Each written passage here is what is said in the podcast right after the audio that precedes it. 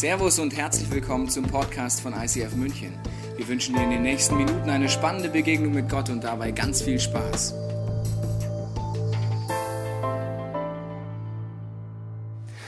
Innerer Friede ist nicht so einfach, würde ich sagen, gell? Friede, Freude, das sind vielleicht nicht die Themen, wo du sagst, das ist das Einfachste in meinem Leben. Wenn du möchtest, kannst du dich auf dieses Thema folgendermaßen einlassen. Die Predigt wird dir Ideen geben, wie du dieses, diesen Bereich angehen kannst, ganz praktisch. Und ich möchte am Anfang beten. Wenn du möchtest, kannst du in diesem Herzensgebet mitsprechen. Jesus, ich wünsche mir, dass du heute mir mehr zeigst von deinem Charakter und mir mehr zeigst, wer du bist. Auch wenn du mit diesem Gott noch nichts anfangen kannst, kannst du dieses Experiment mal machen. Auch wenn du schon lange nicht mehr gebetet hast, zu sagen, Gott, wenn es dich gibt, zeig dich heute mir ein Stückchen mehr. Jesus, ich danke dir für diesen Morgen, ich danke dir für das Thema Friede und Freude und ich bete, dass du heute unsere Herzen anrührst, dass du uns neue Aspekte von deinem Wesen zeigst. Und ich binde alles, was uns unruhig macht, was uns den Frieden gerade raubt, uns daran hindert, hier zu sein.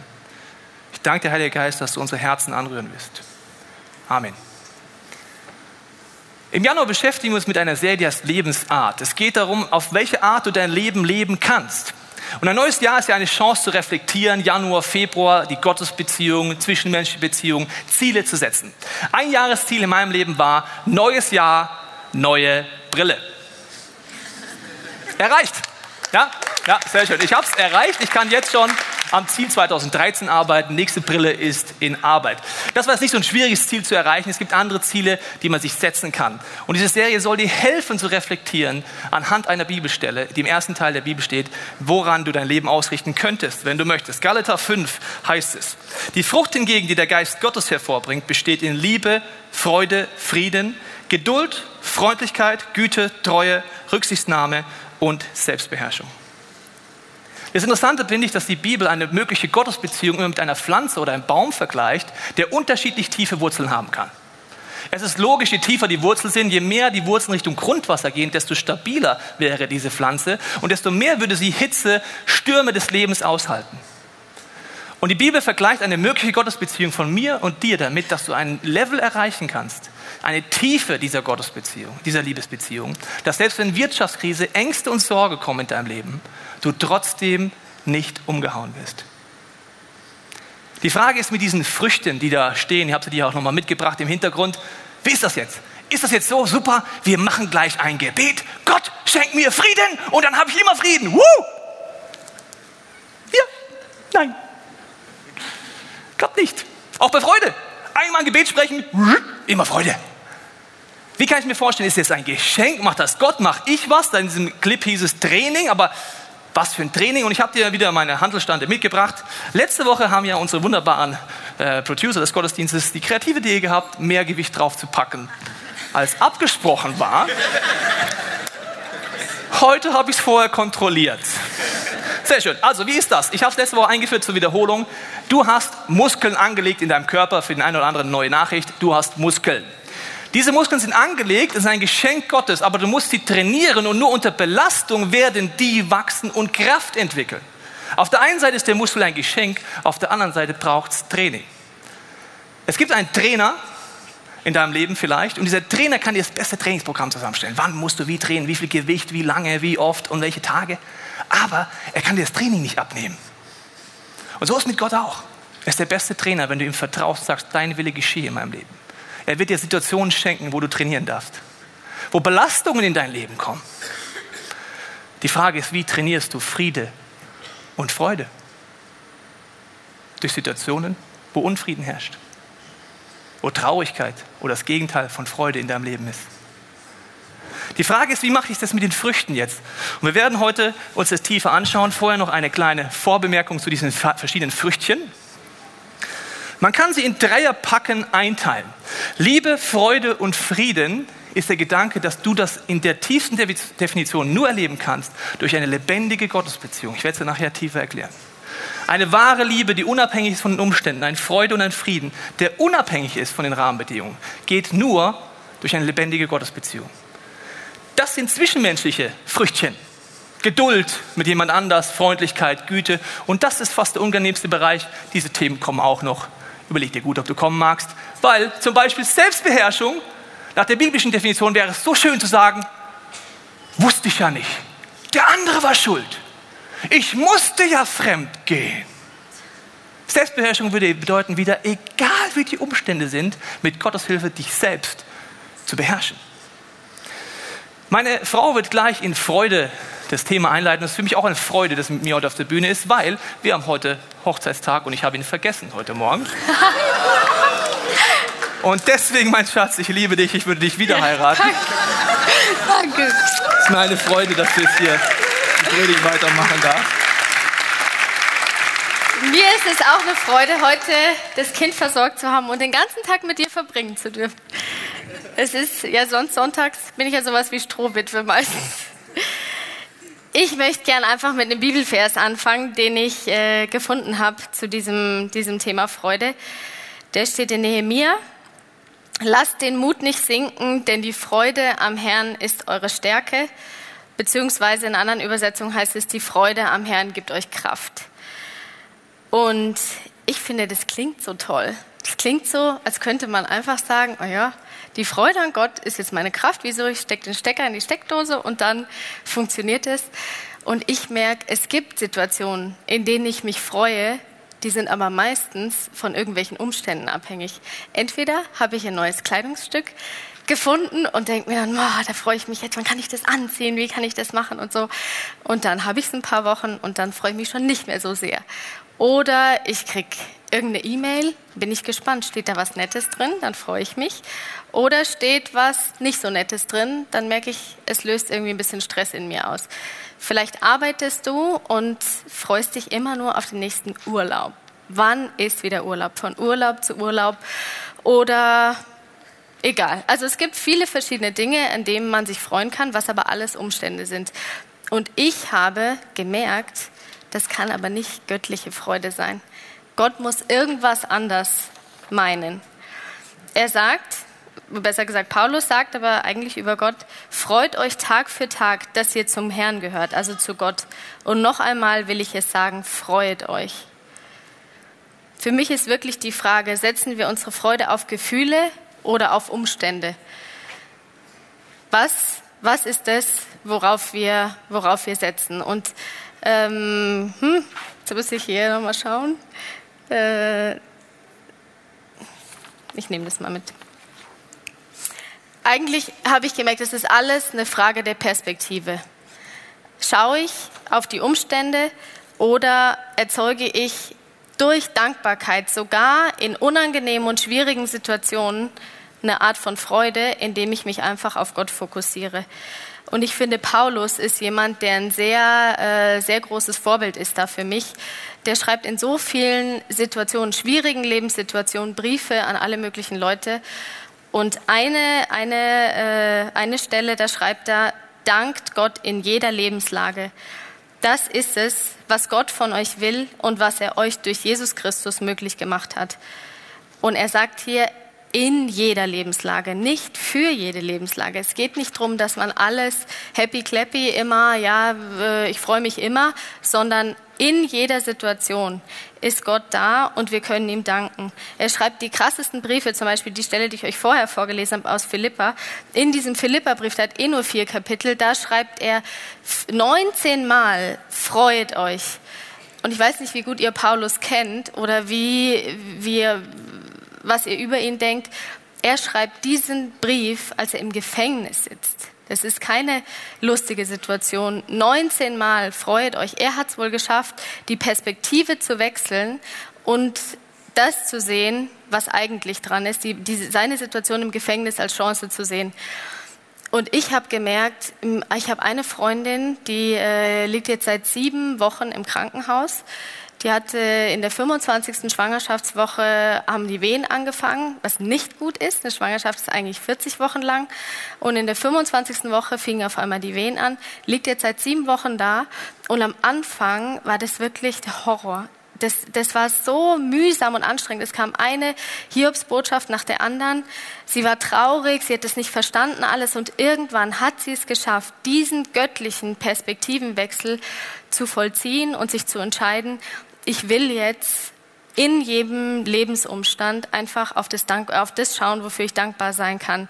Nämlich in Deutschland leben. Ich habe ein Krankenhaus, ich habe Ärzte, die sich überhaupt um mich kümmern, dass das Kind so lang im Bauch bleibt. Viele verschiedene Dinge. Und jetzt, wenn ich sie, ich habe die letzten Tage ein paar Mal besucht im Krankenhaus, merke ich, ich komme in das Zimmer rein, beziehungsweise ich gehe raus und ich merke, es berührt mich zutiefst, was sie für einen Frieden hat, wie sie das hingekriegt hat, von der Perspektive auf die Perspektive. Das ist jetzt ein krasses Beispiel. Es gibt auch ganz banale Beispiele, wie ich fand den Schnee viel schöner vorgestern, jetzt regnet es, ich hasse Regen, ich finde es total ungemütlich, aber trotzdem weiß ich, es ist fruchtbar äh, für das Land und ich habe die Möglichkeit, mir einen Regenschirm zu besorgen. Ich äh, habe ein warmes Haus, ein warmes Dach über dem Kopf, oder ein Dach über dem Kopf. Das, ist, das sind alles Dinge, in denen ich dankbar sein kann. Und wie funktioniert das jetzt? Warum? Wieso soll ich überhaupt so dankbar sein? Ich weiß, es ist für viele von euch nichts Neues wahrscheinlich, wenn ihr schon ein bisschen länger mit Jesus unterwegs seid. Aber ich merke, wir müssen es immer wieder hören. Wir sind einfach geliebte Kinder von Gott. Es hat nichts mit dem Verstand zu tun, sondern wirklich, dass es ins Herz rutscht. Dass wir wissen, wir sind so geliebt von Gott und er hat einen genialen Plan für unser Leben. Er kann aus jeder schlechten Situation was Gutes machen. Und das fasziniert mich. Wie es zum Beispiel heißt in äh, Kolosser, wie ein Baum in der Erde, so sollt ihr in Christus fest verwurzelt bleiben und nur er soll das Fundament eures Lebens sein. Haltet fest an dem Glauben, den man euch lehrte. Für das, was Gott euch geschenkt hat, könnt ihr gar nicht dankbar genug sein.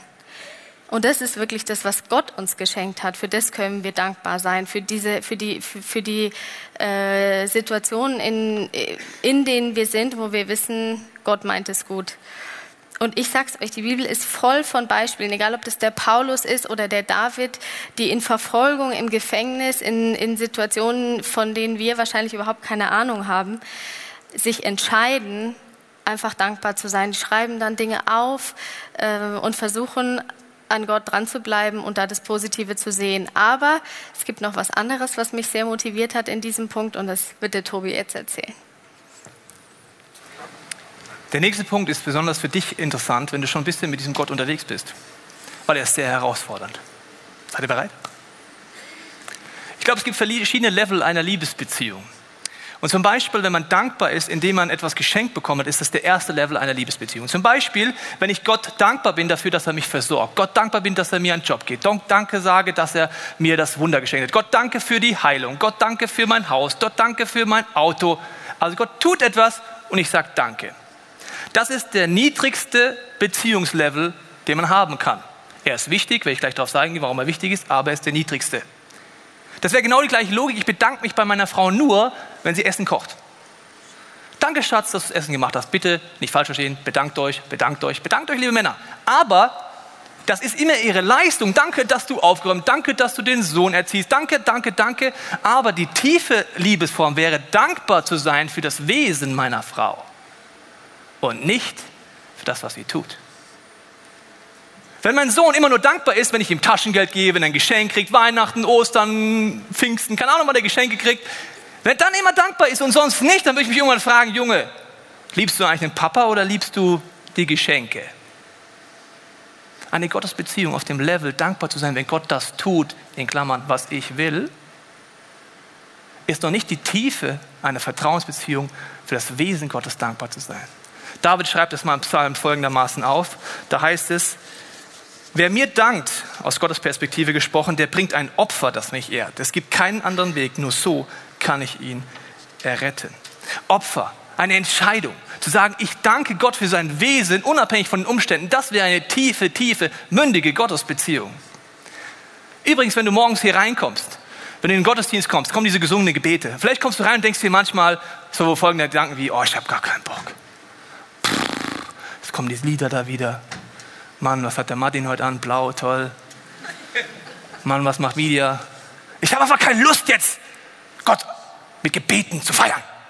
Kennst du das? Kenn ich. Übrigens, je weiter hinter man sitzt, desto höher die Wahrscheinlichkeit, dass man so denkt. Der Punkt ist, es wäre eine Entscheidung zu sagen, Gott, ich nutze die gesungene Gebete, ich entscheide mich, dir dankbar zu sein in dieser Situation. Ich will einfach dich anfangen zu ehren. Paulus macht das in einer anderen Situation im Gefängnis. Die Frau hat Gefängnissituation in Philippa aufgezeigt. In der Apostelgeschichte ist er wieder im Gefängnis und er entscheidet, er dankt sich, bedankt sich für Gottes Wesen. Er bedankt sich nicht für die Ketten, in denen er liegt. Und in dem Moment sprengen die Ketten auf. Was für ein tiefes Bild. Ich entscheide mich, in dem Moment, wo keine Dankbarkeit da ist, Gott zu danken für sein Wesen und nicht für die Taten, die ich gerade spüre. Und die Ketten sprengen auf. Meine Sorgen, meine Ängste. Und wenn du es ausprobieren möchtest, Dankbarkeit wird jede Beziehung verbessern. Probier, such dir irgendeine Person aus in der folgenden Woche und fang an, dankbar zu sein und sprich es aus. Schreib ein Kärtchen, eine SMS, auf Facebook, auf die Pinnwand, wohin du es ausschreiben willst. Probier es aus. Eine Person, Dankbarkeit aussprechen, eine Woche lang. Die Beziehung zu dieser Person wird sich verbessern. Die Liebe wird zunehmen, freundschaftliche Liebe, Beziehungsliebe. Das Gleiche ist übrigens bei Gott so. Wenn ich anfange, mich zu bedanken, wird Freude einziehen in mein Herz. Ich habe dir noch eine Bibelstelle mitgebracht, was das bedeutet, sich in Situationen zu bedanken, diese Perspektive einzunehmen, wo es gar nicht so der Fall ist. Und diese Bibelstelle ist aus Habakkuk. Ich bringe auch deswegen die Bibelstelle, weil vielleicht, wenn du mal äh, stirbst und im Himmel bist und dieser Habakkuk kommt vorbei und fragt sich, wie fandest du eigentlich mein Buch? Um die peinliche Situation dir zu verhindern, wo du sagst, was, du hast ein Buch geschrieben, wer bist du eigentlich? Guckst du Habakkuk, erster Teil der Bibel, schau, Sag einfach, wenn du ihn triffst in der Ewigkeit, das dritte Kapitel fand ich gut und schon ist alles okay. Noch trägt der Feigenbaum keine Blüten und der Weinstock bringt keinen Ertrag. Noch kann man, kann man keine Oliven ernten. Meinst, merkst du, dass kein Wort, kommt, Wort vorkommt? Und auf unseren Feldern wächst kein Getreide. Noch fehlen Schafe und Ziegen auf den Weiden und auch die Viehställe stehen leer. Und doch will ich jubeln, weil Gott mir hilft. Der Herr selbst ist der Grund meiner Freude. Die tiefste göttliche Freude wäre, wenn Gott deine Freude wird. Da brauche ich oft Gottes Hilfe. Gott, zeig mir, wie du bist, wer du bist. Zeig mir die Perspektive. Ich sehe gerade nicht deinen Charakter und zeig mir mehr von deinem Wesen. Friede, die zweite Frucht, hängt mit Freude stark zusammen. Es ist wie beim Training. Wenn du Muskeltraining machst, kannst du selten einfach nur mal einen Muskel getrennt trainieren. Wenn ich diese Übung mache, werde ich mehrere Muskeln trainieren. Rückenmuskeln, Bizeps, Trizeps, Bizeps, Bizeps, Bizeps, whatever. Also viele Muskelgruppen trainiere ich mit einer Belastungsübung. Übrigens auch in deinem Leben. Es ist selten zu trennen, dass du zum Beispiel nur Geduld trainierst. Aber Frieden ist dann kein Problem, wenn du ungeduldig bist. Merkst du? Es sind mehrere Muskelgruppen, die gerade trainiert werden. Und beim Frieden ist es ja so eine Sache, und da hat meine Frau ein wunderschönes Beispiel für euch mitgebracht. Ja, ich habe vor einiger Zeit mal wieder äh, paar Dinge erledigen müssen in den Riemarkaden. Wer das nicht kennt, hier in München ein großes Shoppingzentrum im Osten der Stadt. Und da gibt es gebührenpflichtige Parkplätze und gebührenfreie Parkplätze. Und ich als ja, sparsamer deutscher Bürger denke mir, wenn ich so einen gebührenfreien Parkplatz kriege, ist ja super. Dann fahre ich also dahin, äh, wo man dann eben also diese diese Parkplätze bekommen kann.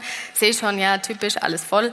Aber okay, da darf man eh nur zwei Stunden stehen. Insofern wird schon demnächst irgendeiner kommen und ich kann mich hier mal in die Reihe anstellen und dann komme ich gleich dran. Ich stelle mich also mit dem Auto so rechts an die Seite und sehe dann irgendwann, ach, da kommt eine Frau raus, die läuft da vorne zu dem Auto und dann setze ich schon mal den Blinker rechts und genau, da fahre ich dann also demnächst rein.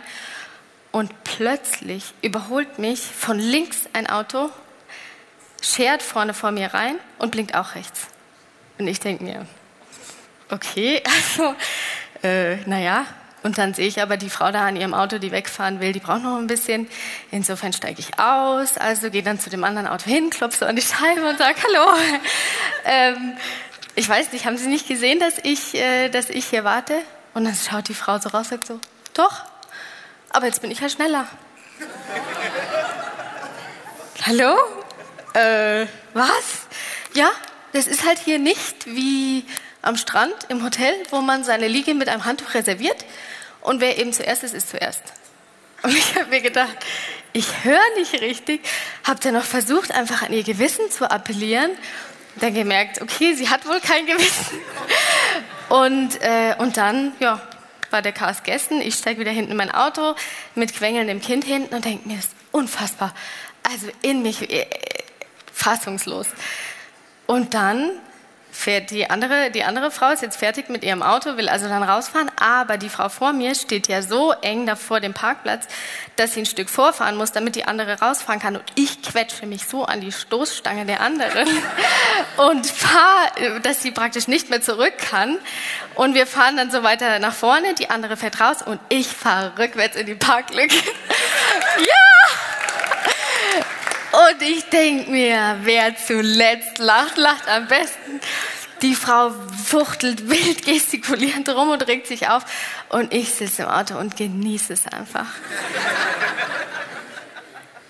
Ich habe es wirklich genossen, aber dann, dann habe ich gemerkt einfach, ich war überhaupt nicht glücklich. Ich habe mich so dämlich gefühlt, weil ich mir dachte, ich reg mich auf über was, was die Frau macht und jetzt mache ich es genauso. Und es hat, ich habe richtig gemerkt, wie es mich emotional packt und ich überhaupt nichts von dem Frieden gespürt habe, den ich mir eigentlich erhofft hatte, dadurch, dass ich mir selber so eine Genugtuung verschaffe. Und das ist einfach das, was für mich der Punkt war. Göttlicher Frieden ist einfach was anderes als das, was ich mir selber organisiere. Genugtuung wird einen kurzen Moment des Friedens immer in dir hervorrufen, aber keinen langfristigen Frieden. Genauso, wenn du denkst, Geld wäre die Möglichkeit, um Frieden zu haben. Ich habe letztens einen Multimillionär kennengelernt. Ich war mir nicht ganz sicher, ich habe nicht richtig verstanden, ob er 200 oder 300 Millionen hatte, aber es war jedenfalls viel mehr als ich. Und äh, er hat erzählt, dass er im Urlaub war, zwei Wochen während die Wirtschaftskrise wieder mal ganz besonders stark war in den letzten Monaten. Und er hat gesagt, er konnte keine Nacht gut schlafen, war jeden Tag im Internet und hat die Börsenkurse kontrolliert.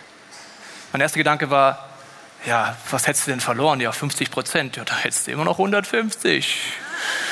War mein erster Gedanke, gell? Wenn du denkst, Geld gibt dir Frieden. Je mehr Geld du hast, desto mehr, weniger Frieden hast du. Ich kann gut schlafen in der Wirtschaftskrise. Weißt du warum? Kann ich viel verlieren. Genauso wenig ist so ein charismatischer christlicher Frieden gemeint. In, in Christentum gibt es manche so Aussagen, wenn du kein Christ wirst, jetzt ist interessant für dich. Es gibt so Aussagen wie, da habe ich keinen Frieden drüber. Ich mache es ein bisschen lustig, vielleicht fühlt sich ein bisschen von mir angepinkelt. Der entscheidende Punkt ist, das ist wichtig, einen Frieden zu haben, aber oft werden Dinge mit dem Frieden Gottes erklärt, wo ich einfach konfliktscheu bin. Oder wo die Erziehung fehlt. Zum Beispiel gab es eine Situation, dass mir ein paar Jungs gefeiert habe bei mir zu Hause und danach muss man abspülen, gehört zum Leben dazu. Einer der Jungs sagt dann, während wir am Abspülen sind, äh, Jungs, ich habe irgendwie keinen Frieden drüber, hier mit abzuspülen. Mann, wie christlich! Ja, aber er hat äh, Pastor Teich ein bisschen unterschätzt. Da habe ich gesagt, du Junge, das hat nichts mit Frieden, sondern mit Erziehung zu tun. Ob ich abspüle oder nicht. Also es ist nicht so gemeint, ich habe dann Frieden oder nicht Frieden oder ich will einfach einen Konflikt aus dem Weg gehen, wenn ich dir nicht sagen will, ich möchte mich nicht mit der verabreden, sage ich einfach, ich habe keinen Frieden drüber. Das heißt, das ist nicht gemeint.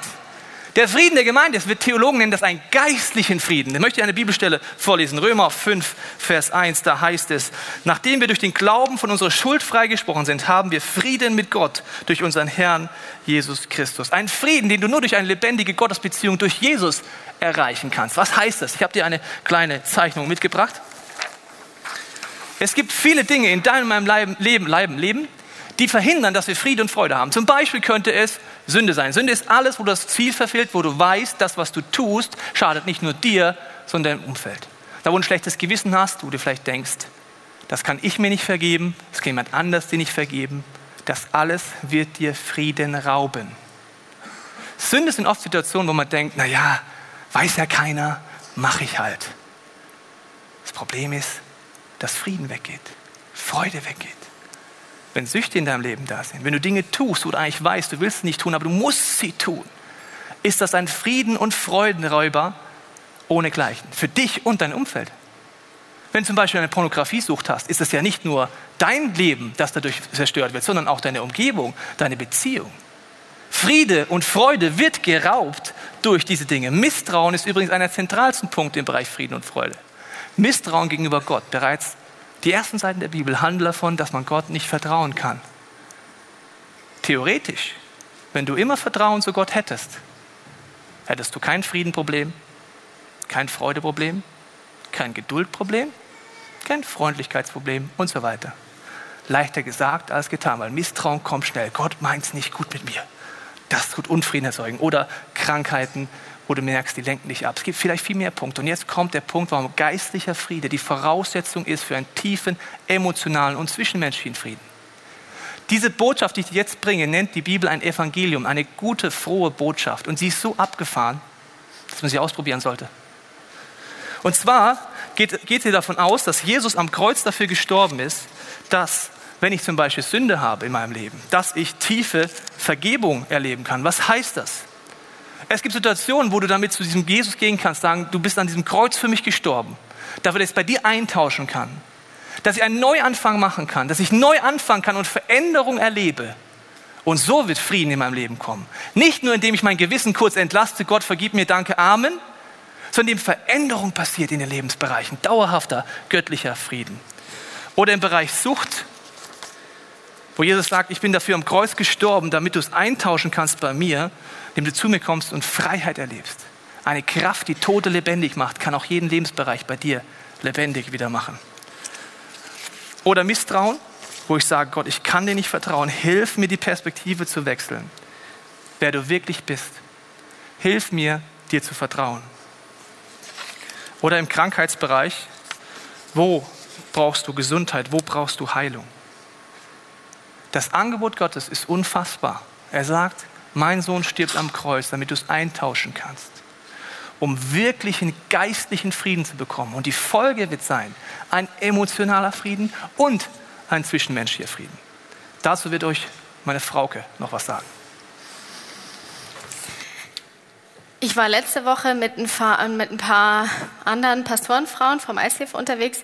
Wir machen immer im Januar so eine Woche einfach wie so ein Timeout, einfach eine Auszeit, wo man nochmal ein bisschen durchschnaufen kann, ein paar neue Inputs bekommt oder sich einfach austauscht. Und äh, an einem Tag hat eine dieser fashion-sportlichen Schweizer Frauen gesagt, sie bietet jetzt Langlaufen an. Also so, wie, heißt das, Skating, so eine Art von Langlaufen. Hat mich total motiviert. Bin eigentlich jetzt nicht so sportlich, aber dachte mir, okay, super, schönes Wetter, schöne Berge, da fahre ich mit. Bin ich mitgekommen, wir waren in der Gruppe unterwegs und sie hat es erklärt, alle haben es kapiert, nur ich nicht. Ich war immer die Letzte. Ich bin ständig hingefallen. Die ganze Gruppe musste immer auf mich warten. Es war wirklich grauenvoll. Ich, hab, ich hätte mich am liebsten eingegraben. Die, diese Trainerin da kam die ganze Zeit, ja super und okay, hat mich motiviert und so. Und ich habe, ja, es war wirklich furchtbar.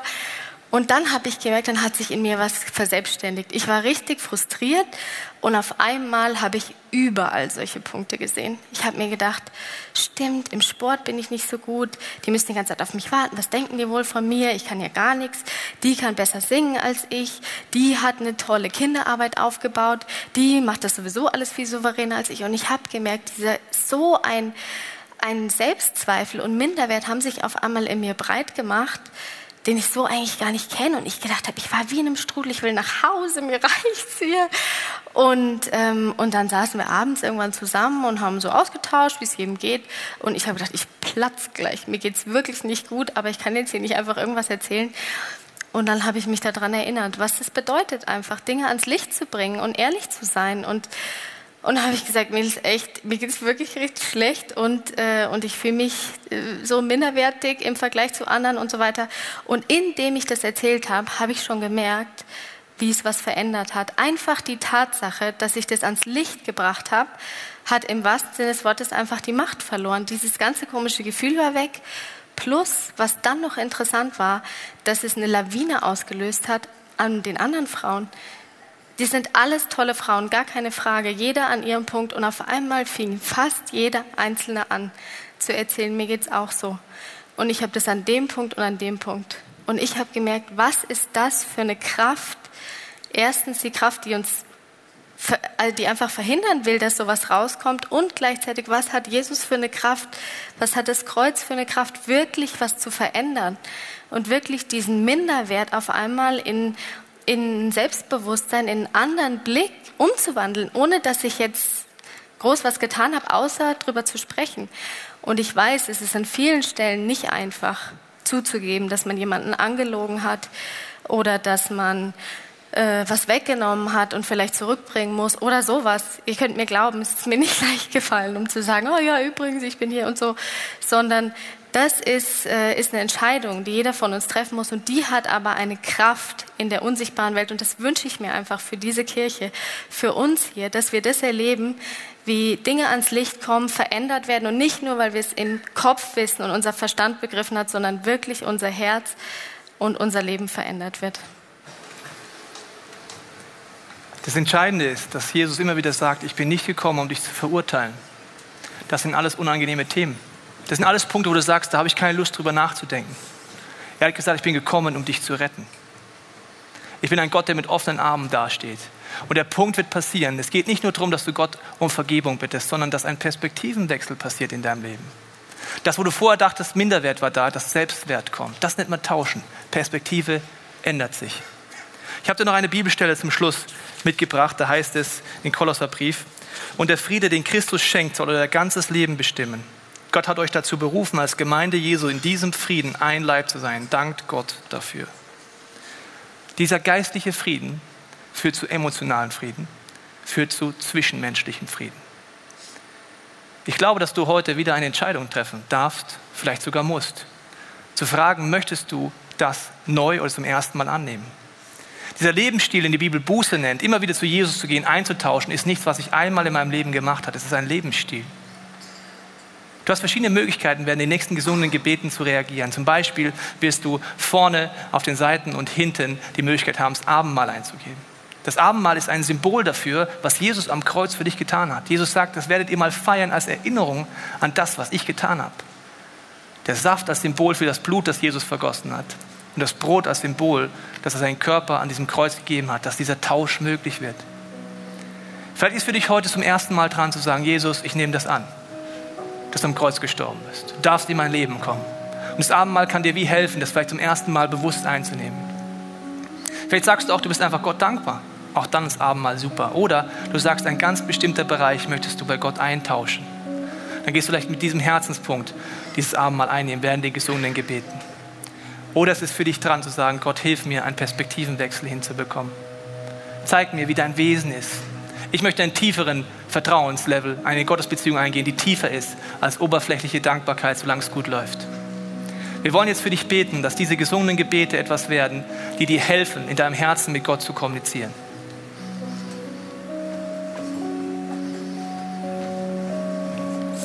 Jesus, vielen Dank, dass wir die Möglichkeit haben, durch das Abendmahl uns immer wieder an das zu erinnern, was du für uns getan hast. Und ich danke dir, Jesus, dass diese Dinge wirklich erlebbar sind, dass wir heute Morgen einen Perspektivenwechsel machen dürfen. Und ich bitte dich für die Zeit jetzt, dass du jeder einzelnen Person hier im Raum zeigst, was dran ist, eine Perspektive zu ändern oder eine Entscheidung zu treffen oder wirklich Dinge ans Licht zu bringen. Jesus, ich danke dir, dass diese Botschaft von diesem Kreuz von unserem Verstand her nicht greifbar ist, aber erlebbar ist. Und ich bete für jede Person in diesem Raum, dass wir es neu erleben, dass ein Perspektivenwechsel passiert und dass Wunder passieren in unserem Leben. Mhm. Jesus, wir wollen auch, jeder, der das möchte, das Abendmahl ganz bewusst von Herzen einnehmen, aus Dankbarkeit, aber auch mit einer Sehnsucht, dass du mehr wirkst und mehr Veränderung tust in unserem Leben und eintauschen Dinge bei dir.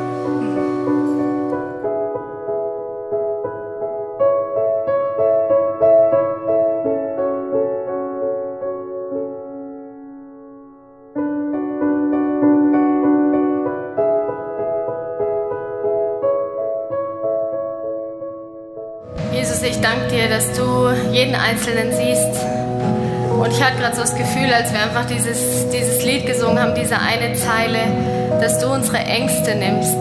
Jesus, ich bete jetzt da, wo einzelne Personen Angst haben, sich Sorgen machen, Panik kriegen vor was auch immer.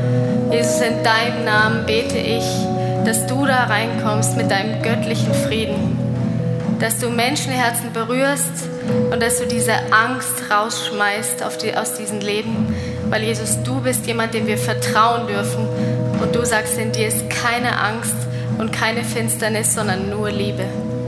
Und Jesus, du siehst die Lebensbereiche hier von uns, wo wie Schmerz gedeckelt wird von uns, wo es Dinge gibt, ganze Bereiche, die wir wegdrängen, weil wir wissen, da ist wie so ein Schmerz drin, wo wir vielleicht auch manchmal Angst haben, uns den zu stellen. Und ich bete, dass wir in diesem letzten, nächsten Song einfach Schmerz rauskommen kann. Und ich bete besonders für die in diesem Raum, die wie so eine Lethargie geistig spüren, die sagen, das mit dem Kreuz habe ich schon aufgehört, aber irgendwie erlebe ich es nicht, wo ein Frust in diesem Raum da ist. bete ich jetzt, dass du ihn wegnimmst und dass unsere Herzen aufgehen während diesem Song. Wir wollen diesen nächsten, diesen Song einfach von Herzen singen, dass wir Mut fassen wollen und dass wir deine Heilungskraft und deine Power erleben wollen. Wir hoffen, dass dir diese Predigt weitergeholfen hat. Wenn du Fragen hast, kannst du gerne an info at icf-moenchen.de mailen und weitere Informationen findest du auf unserer Homepage unter www.icf-moenchen.de.